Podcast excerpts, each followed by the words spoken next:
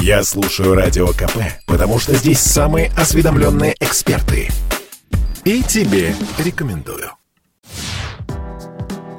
Балтиморский эксперимент. Врачи из этого американского города впервые пересадили человеку сердце свиньи. 57-летний мужчина чувствует себя хорошо. Хирурги говорят, пересаженный орган работает нормально. Сама операция продолжалась 8 часов. Пациент все еще на аппарате искусственного кровообращения, но пересаженное сердце уже выполняет большую часть работы. Создает пульс, создает давление.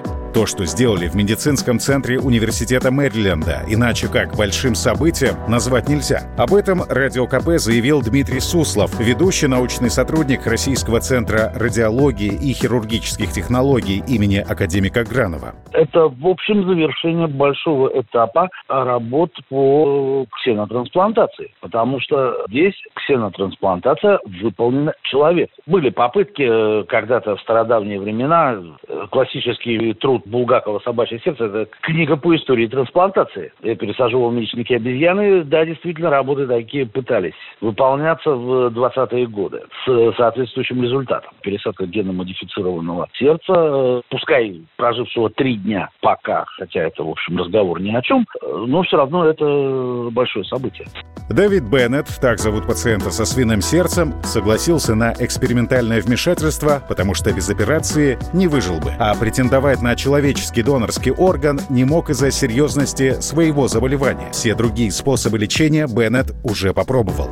Как отмечают специалисты, органы свиней хорошо подходят людям. Сейчас главная задача, чтобы сердце прижилось, пояснил собеседник радио КП Дмитрий Суслов.